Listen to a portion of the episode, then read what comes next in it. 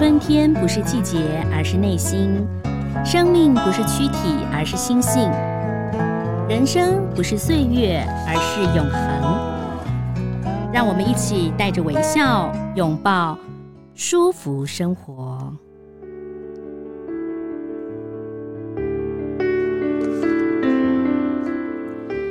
各位舒服生活的好朋友，大家好，我是赵婷。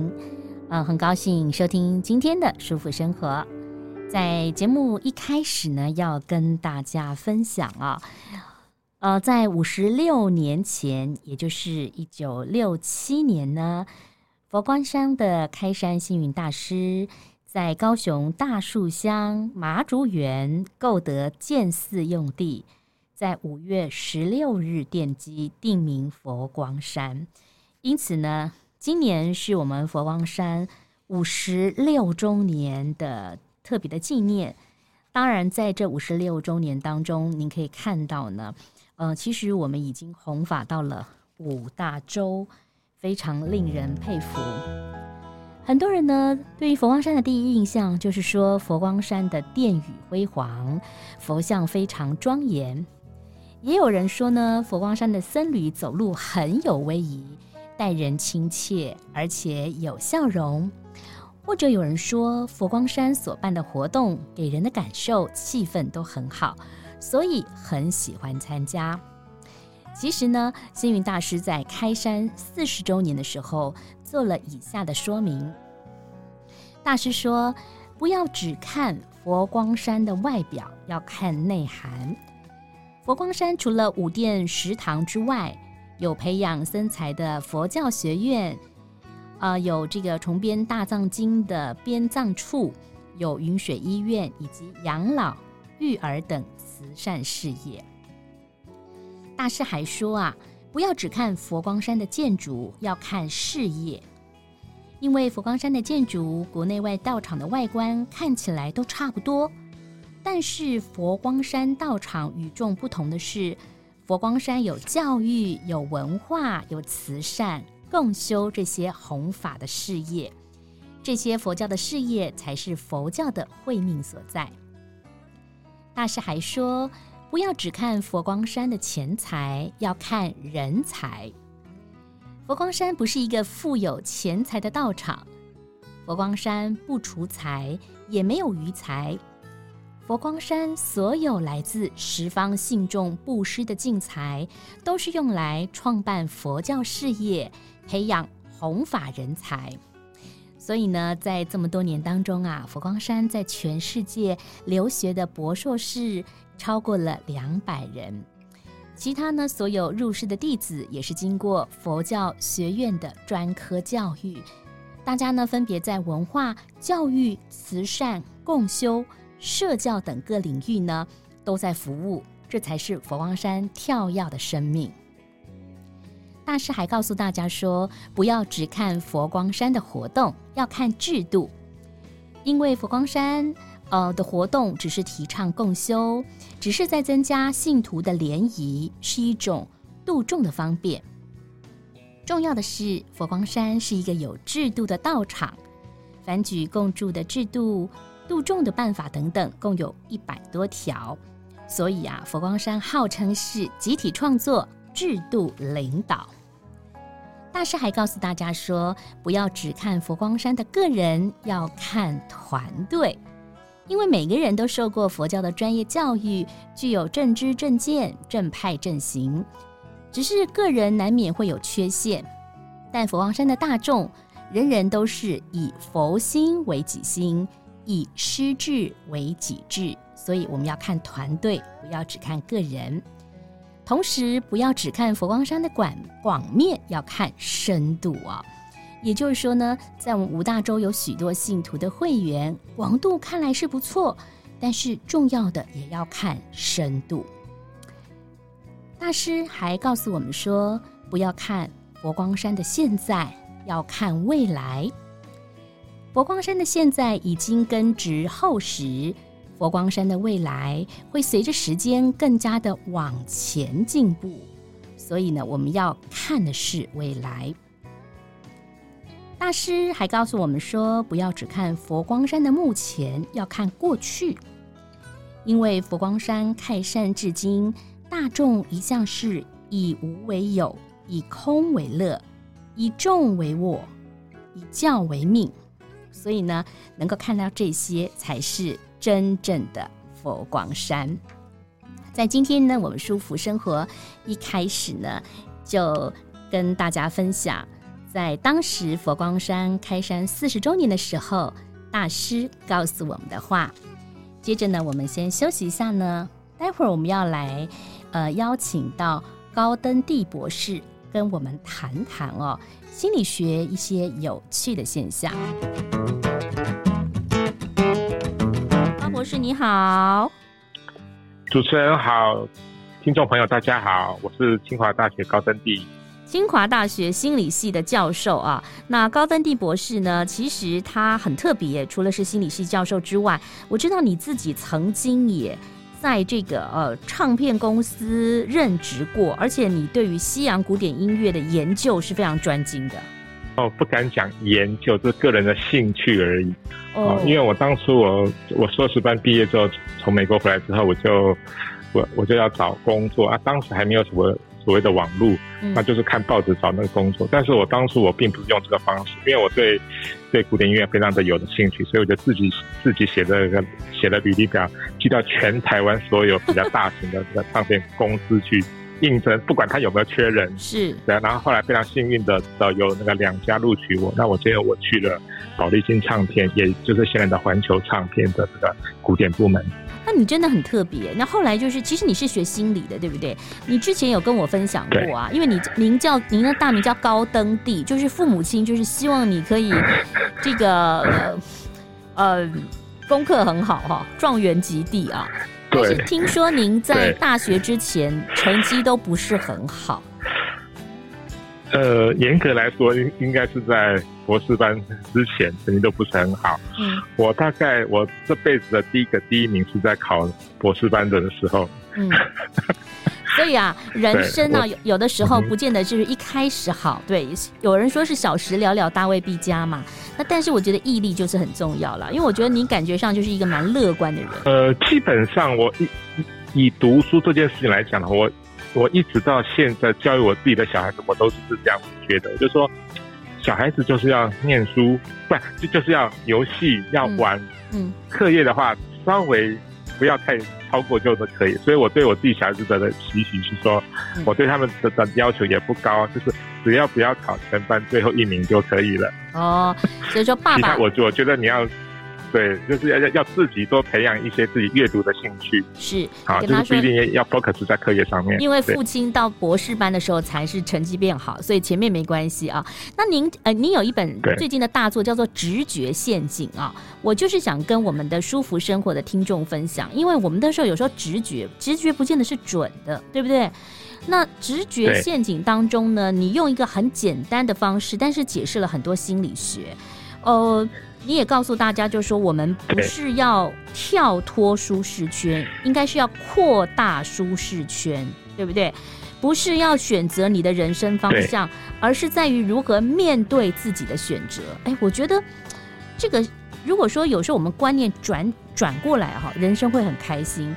但您又说，呃，你教授社会心理学的第一堂课，告诉大家，这世界上只有两种人。不理性的人跟非常不理性的人，你怎么会这样子觉得？是没错，嗯嗯，因为因为从我们人的的观点来这个看的话，其实严严格来讲，绝大多数人都是应该是属于不不理性的人非常多，只有极少部分的人是属于非常不理性。当然，我们这边讲的前提是指在一个人的心智状态、生理状态是正常的。情况之下来来做分类，因为毕竟是人是有温度、有有有有感情的嗯动物，所以我们一般正常人很有可能会因为一时冲动而去做了某种的决定。那这个决定很有很有可能是根据自己的直觉去做判断，但但这个判断通常很有可能是错的。从统计学上面来看的话，凭直觉去做判断的话，你错误的几率应该会有二分之一。嗯。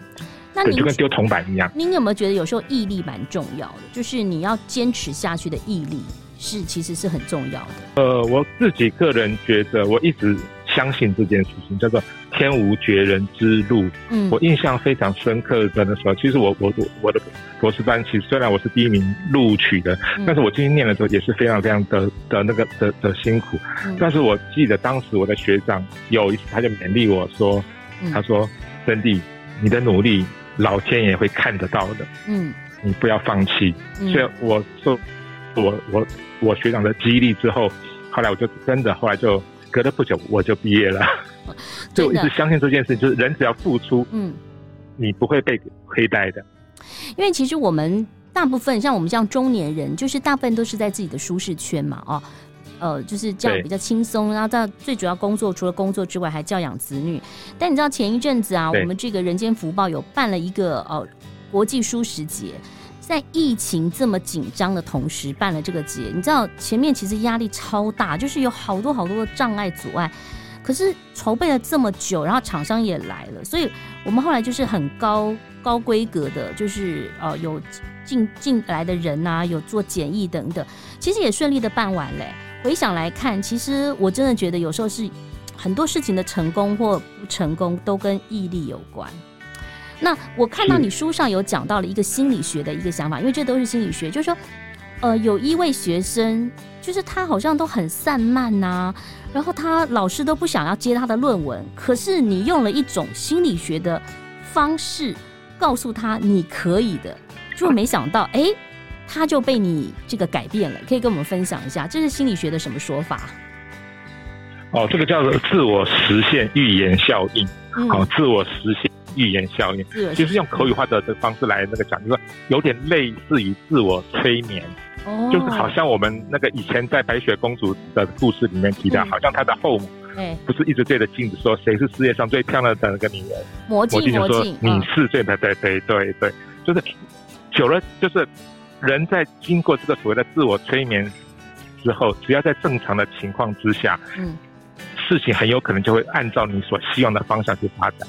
哇，所以这个是美国社会学家提出的一个心理学观察，叫做自我实现预言，是不是？就是你跟他说你很好，你很好，自我实现预言。哎，那那对，你你是怎么样的运用在你的这个生活周遭？因为你讲你你那个学生，你就跟他说你可能怎么样，你可以做得很好，是不是？对，因为那那个学生他之前他修过我的课，所以我其实我是了解他的资质的。他只是比较混而已，他只是比较混，他比较散漫，他比较没有把心思放在课业上面。但是他这个为人处事就是非常非常的、非常非常的这个周到。嗯，好，我好常常常开玩笑讲这个学生，我说你好完全不像一般的学生，你是已经经过社会化的，看起来像是已经经过社会化的一个学生。是，好，就是后来他他经过我我这个。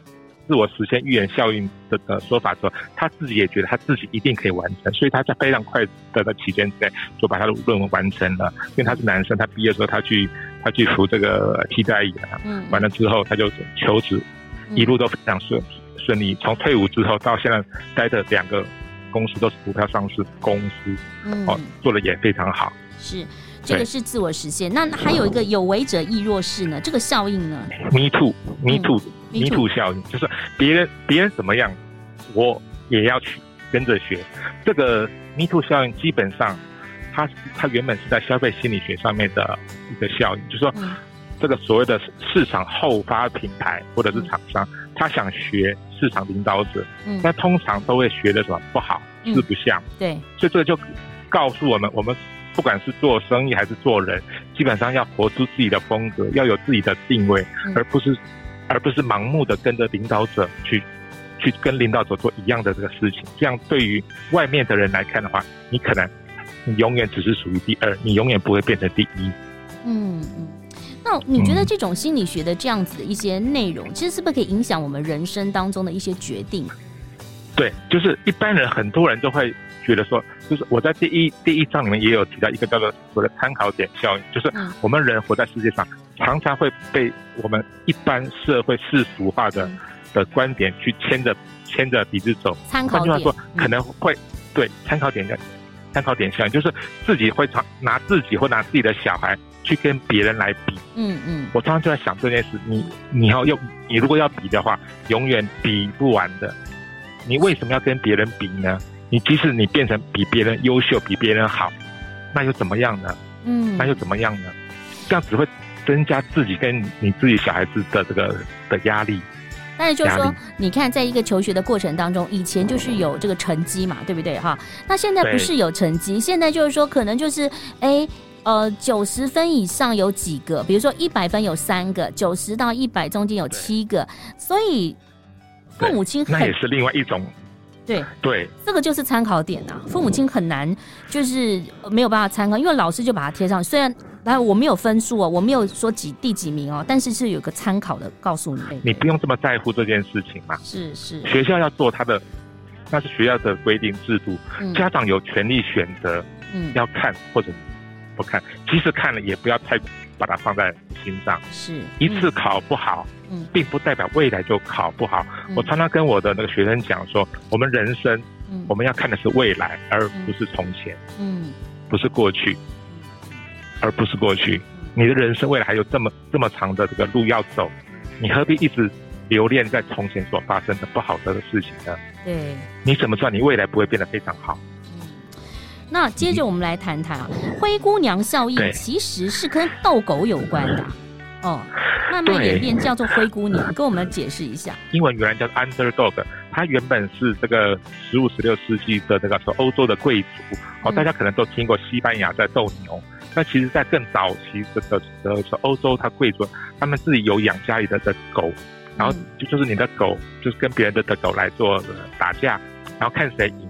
赢的狗在上面，嗯，叫做 top top dog，嗯，那输的狗被压在下面，所以所以叫 underdog。嗯，那后来呢，underdog 在心理学上面就是它被呃诠释成一个意思，叫做嗯。呃有一个人或者是一个企业，嗯，啊，他从前一开始的这个时候出生非常卑微，非常可怜，都没有资源，嗯，啊，他就靠着他自己的这个所谓的努力啊、奋斗啊、意志啊，嗯，最后他获得成功。嗯，好，那通常我们把这个称为 under underdog。那我为什么把翻译成叫灰姑娘效应？就是像那个灰姑娘嘛，仙德瑞拉，她从前她也是非常的这个可怜嘛，被后母啊，被姐姐这个虐待。后来她碰到，她靠着自己，最后她碰到王子，最后嫁给那个王，她最后她就是过得幸福快乐的这个日子。这个这个历程就跟这个所谓的 underdog 非常非常的接近，所以我我把它翻译成这个所谓的叫。灰姑娘效应，好，灰姑娘效应 （underdog）。所以其实像是这个 J.K. 罗琳啊，她在写《哈利波特》的时候，她基本上也是在一个咖啡厅，是个单亲妈妈，没有钱。对，其实呃，underdog 的效应里面，我另外在书里面还有提到另外一个人。就是英国达人秀里面，我不知道大我不知道大家有没有印象，有个叫苏珊大婶。哦，有一个苏珊大婶，她她好像自己独居，他自己独居，对不对？对。然后他，但是他的声音非常好听，后来他就去参加歌唱比赛，嗯，受到了大家瞩目。对，嗯，对，因为他的这个外形就是我们讲说，一般就是很很像所谓的这个大妈，也是不修边幅，所以他去参加这个节目的这个时候。不论是现场的评的评审跟观众，都觉得很那个瞧不起他，说为什么这样的人也配来上这个唱歌的比赛？嗯、结果呢，他一开口唱歌的那个时候，大家都非常的的这个惊艳，嗯，惊艳。后来连评审其中的一位评审，他都说他看过最棒的表演。哦，他的歌声虽然，因为我之前在这个唱片公司待过，以他他的声音来那个讲的话。就是还是有有一点 pitch，就所谓音准不准的这个问题。但是我们一般而言，我们看一个人唱歌唱的好不好，并不是说看他技巧多好，他的声音多美，而是有没有情感的投入。是，好，我那个在那个贝多芬曾经讲过一句话，说对于一个演奏者而言的话，你弹错几个音，其实那个无伤大雅。嗯，但是最不可原谅的是。他的音乐里面没有灵魂，没有没有精神热情在里面。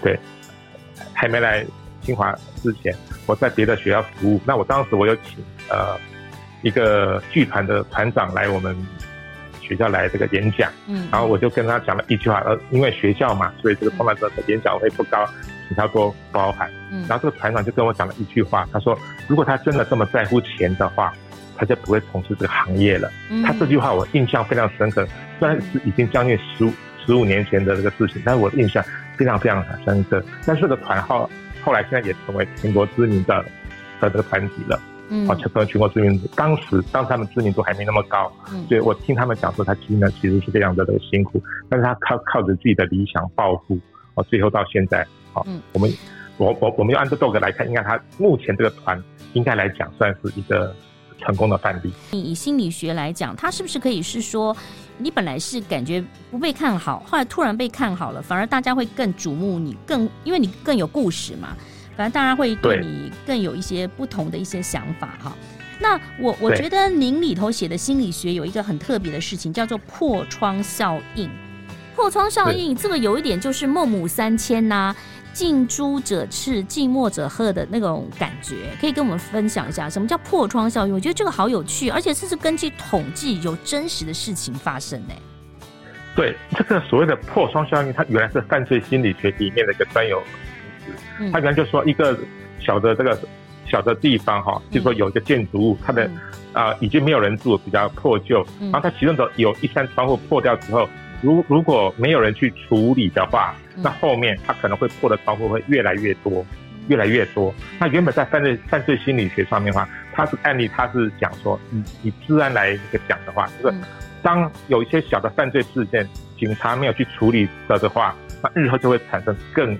更大、更严重的犯罪事件是好，他原来破窗效应的呀，一直是是这样子的。所以，其实，在我们人生当中，我们也是呃，就是很多事情，比如说可能心理当中的创伤，然后你不去处理，它其实今年累月，它会越来越严重，它会越来越严重。这有点类似破窗效应，就像你说看到，我们讲说口语化的方式来讲，就是类似于这个所谓的“斩草不除根，春风吹又生”，嗯，就是发生不好的事要赶快去把它处理处理掉。嗯，不然的话可能会越来越严重。那您写的这本书叫做《直觉陷阱》，就是三十个这种呃心理学的一些呃名词嘛，让我们了解。在透过这些名词当中，你觉得听众朋友啊，还有一些读者，他他可以获得什么吗？他可以因为这样子，然后让自己的人生当中可能有一些缺陷啊，或者是说他能够更了解自己？呃，其实我写这本书的。目的透过这三十个心理学的这个，主要是能够希望能够帮助大家尽尽量避免所谓的认知偏误。嗯，认知偏误是指说我们在判断事情的这个的时候，有很多的情况之下是透过直觉去做判断，而是没有经过所谓的系统性思考。也就是我们心理学上面所谓的认知资源，好，这个所谓的认知资源指的就是你的时间呐、啊、你的经验呐、啊、你的知识去判断事情。很很多人在做很重大事情的时候，通常都是靠直觉，好去做判断，而没有经过比较深思熟虑的思考，就常常会做出一个错误的决定。嗯。所以啊，这个我觉得读一些心理学的书还是有帮助的，比如说心理账号。心理账户就是，譬如说我在书里面我这个提到一个例子，心理账户就是说啊，我在书里面提到一个例子说，今天譬如说你要去参加一一个五月天的演唱会，然后你出门的的时候发现，哎，我的门票不见了。嗯，你这个门票你花了三千块去买的，那在这个情况之下。你会再花三千块去买这个票吗？嗯，那么前提是还买得到票，还买得到票的这个前提之下，你愿不愿意再花这三千块去买？那另外一个情境是一样，你你去看五五月天的演唱会，你出门的这个时候，发现你的悠游卡不见了，嗯，你你里面有刚刚储值完的三千元，嗯，那在我们在谈，就在这个两种情况之下，有哪有你通常会选择，呃，有什么情况之下你？比较会选择继续去看这个表演，那么通常会觉得在第二种情况之下，你在悠游卡丢了的这个情况之下，你可能还是比较愿意再去再去听这个演唱会。但是如果是你的票丢了的话，嗯，你可能就会想说，哎，我这个月的的预算花在娱乐上面的预算只有三千，如果再去买一张票的话，我可能就是花了六千元在这个门票上面。但是你同样的三千元。你会觉得我丢了悠游卡，那个是我的交通费用，而不是娱乐费用，所以你比较愿意还是还是去去看这个表演。好，这个就是我们在谈说心理上，我们对于钱的用途，我们自己会做一个划分。嗯，就像那个振兴券一样嘛，振兴券不是说我们要先交一千块就可以领五千块吗？那有些原来是这样，原来是这样，别人就说那根本就是四千块，不叫五千块嘛，对不对？对。那可是每个人的想法就不同嘛。好，里头有一个呃效应啊，也是跟心理学有关，就是您讲的，就是少反而好的效应哈。这个也是跟我们自己的呃观察跟心理有关，对？什么叫做少反而好？嗯，对，很多人都会觉得越多越好，越多越好，但事实上未必在所有的情况下都是都是这样啊。我为什么提这个效应呢？就是。呃，我之前我有个学生在值班的的学生，他自己是在台北安和路开一个餐厅，嗯，他就他有一次他就来跟我讲说，嗯，哎，为什么我的生意不好？嗯，他说他的餐点品质、装潢、价格都是属于正常水准，他不懂他的生意为什么不好，嗯，我就请他把他菜单给我看一下，原来他的菜单是什么呢？因为他这个地点是是属于商业商业区，他给我看他的菜单，哦，他的前菜，哦，十个还是十五个选一个。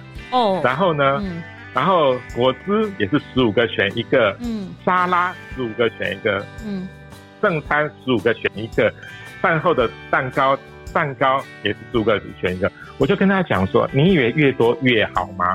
嗯、我说这边是商业商业区，真正会来你这边用餐的人，他可能重点并不是在吃你的东西，而是顺便吃个简餐，顺便聊聊。生意而已，就是你让他们花这么多的头脑，嗯，就你让他们花这么多的这个头脑去选，这样太花头脑了。所以为什么他们不太愿意来？他他后来他听我的方法，改成五种选一种，五种选一种，后来生意就好了，非常非常多。不过，所以我在提说，人为人在做选择的的的的，你的可以选的选择越多，未必是件好的事情。是。其实要是我的话，我其实最讨厌吃的就不喜欢啦。就是说，就是这么多选。就您刚刚讲的，有时候前菜有三个，对不对？五个，嗯、我觉得三个我还可以忍受，五个我就不行了。然后主餐什么加什么，然后你副餐什么加什么，然后你果汁或者要换换冰淇淋，或者是茶冻，对我就觉得对好复杂哈。那当然。有时候我们给人的选择好像也是这样啊，比如说你给孩子来看的话，你给孩子的五种选择，你今天要什么，要做什么，你跟他讲了五种，他其实反而很难选，不如就给他讲个两三种让他选择。对，所以这个就是少反而好。那这个是不是也可以运用在工作上头啊？还有就是说在呃职场上面呢？对，我在书里面我有提到一个例子，叫做那个。南美洲智利渔渔夫的故事，嗯，我就是有一个南美有一个在国家叫智利，后来有一天有一个美国纳斯达克上市公司的这个总裁哦，去那边度假，哦、然后后来碰到这个渔夫，他看到这个渔夫一天只工作三小时，哦，不过刚好像他一天只工作三小时，嗯，他这个总裁就跟着渔夫讲说，你不应该一天工作这么短，你应该一天工作九个小时。那你这样子，你你的收获量就会翻倍。嗯、那你就再把多子的这些东西拿拿去做罐头，再外销，以后你就会变成上市公司的这个老板，嗯、你就可以像我一样，嗯，可以来这边度假了。嗯，然后这渔夫就跟他讲说：“我现在就是过这样子的生活，我为什么要这么辛苦呢？”是，这个就是一个很呃很很有趣的一个故事，对不对？就是说。呃，我们有时候人生当中不能以利益或价值或我我呃，大部分都是物质嘛哈，因为大部分就是大家讲说你赚多少钱，呃，你就有什么样的成就。但我们并没有跟大家说，哎对，我有很多的快乐，我的快乐比别人多，我的付出比别人多，而我们只是看到世俗的这样的一个事业，看到他的存款，其实我们应该要换一个角度来看，对不对？嗯，对，所以就是我讲的，人都有很多认知偏误，大家都把这个外在的的东西看得太过太过严重了。哦，你的财富、你的事业、你的成就，有多少房产，这些等等都是外界的。未来等你年纪大了的时候，你其实才会知道，所谓的亲情跟健康才是这个世界上最最最重要的资产。或许就像您呃说的一样，就过度乐观，我们可能对于事物判断了。这个保持着高于常理的信心，可是，呃，很多时候就是说我们在情绪真的是很平稳的时候，可能才会做出一个比较好的决定，对不对？这是非常重要的啊。那今天非常谢谢高登蒂博士帮我们来谈到这个直觉陷阱。或许对于很多朋友来讲，哎，终于了解了，有些时候呢，真的是不能只靠直觉来做事情啊。谢谢高博士，谢谢。好好，谢谢主持人，谢谢听众朋友们，拜拜，拜拜。